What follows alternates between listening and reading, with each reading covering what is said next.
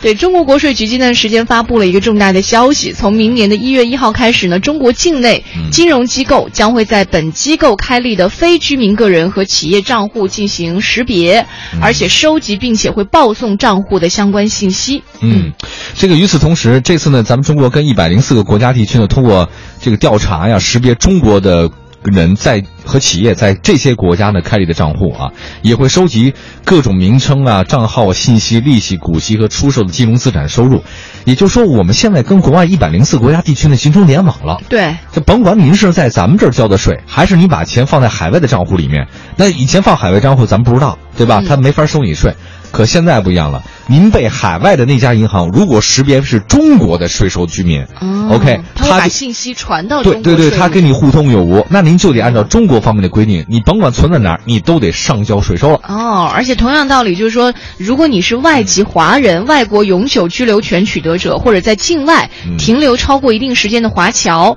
那根据所在国，就是你已经换国籍的那个国家，根据所在国地区法律，已经构成了当地税收居民，你储存在中国的收入，其实也会被中国方面去告知当地的税务机构。啊所以，就像有的人他要转移资产到海外，或者你在海外转移资产到国内的话，嗯其实已经达不到你当初避税的这样的一种功能了，是对吗？对对对，其实呢有人这么说啊，他这集中呢就是打土豪分田地啊，尤尤其是全球利用的这种税收体系互通有无，而且是明年六百万以上的账户呢是先被查的，嗯呃，而且对个人的影响是哪些呢？如果您没六百万的话呢，我觉得是这样的，即使您开设银行账户之前，先办理一份声明，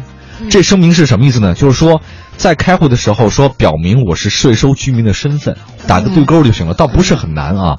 呃，还有一个，我我觉得这其实是好事儿，嗯就是大家觉得这事儿是不是我们那个是不是六百万以上账号？因为六百万账号以上应该是有钱人了哈，嗯，应该是很有钱人了。呃，以前我们老听到一应些该，很多人很少会在那个账户上现金账户上趴那么多现金，他都会拿出去做别的事情嘛，对吧？嗯，他会在海外买房产。各种可能，我的意思是，嗯，哎，前两天那个不是老有消息吗？说是哪个留学生在澳大利亚，在新西兰，啊对买豪宅买豪上亿的豪宅宅上亿的豪宅，嗯那钱怎么来？不就是这种方式方法吗？他就在那边买宅了，买买房子以后，你中国的税收机构监督不了谁，嗯。监督不了他。而且像现在很多就是经济相对比较自由的人，他会去换到国外的国籍，对完了以后你再到中国来，或者是炒股啊，或者是嗯你去做一些生意，它是可以避税的，嗯，但现在不一样了不，行了。现在只要你是认定你是这种中国的公民、税收居民，你不管在哪个地方都得交税，嗯而且如果你是外国在中国的，这是不是也得交啊？嗯，对，一样的，一样的交税对是吗？好事儿吧，反正我。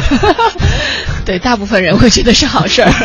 儿。对我我反正我们又不是那一小部分人，六百万以上，但是以后会不会可能这个数额有变化，这个我们不太得知它啊的。标准应该会标准可变能会有些调整，但是六百万现在是可能又开始了。是的。哎呀，得嘞。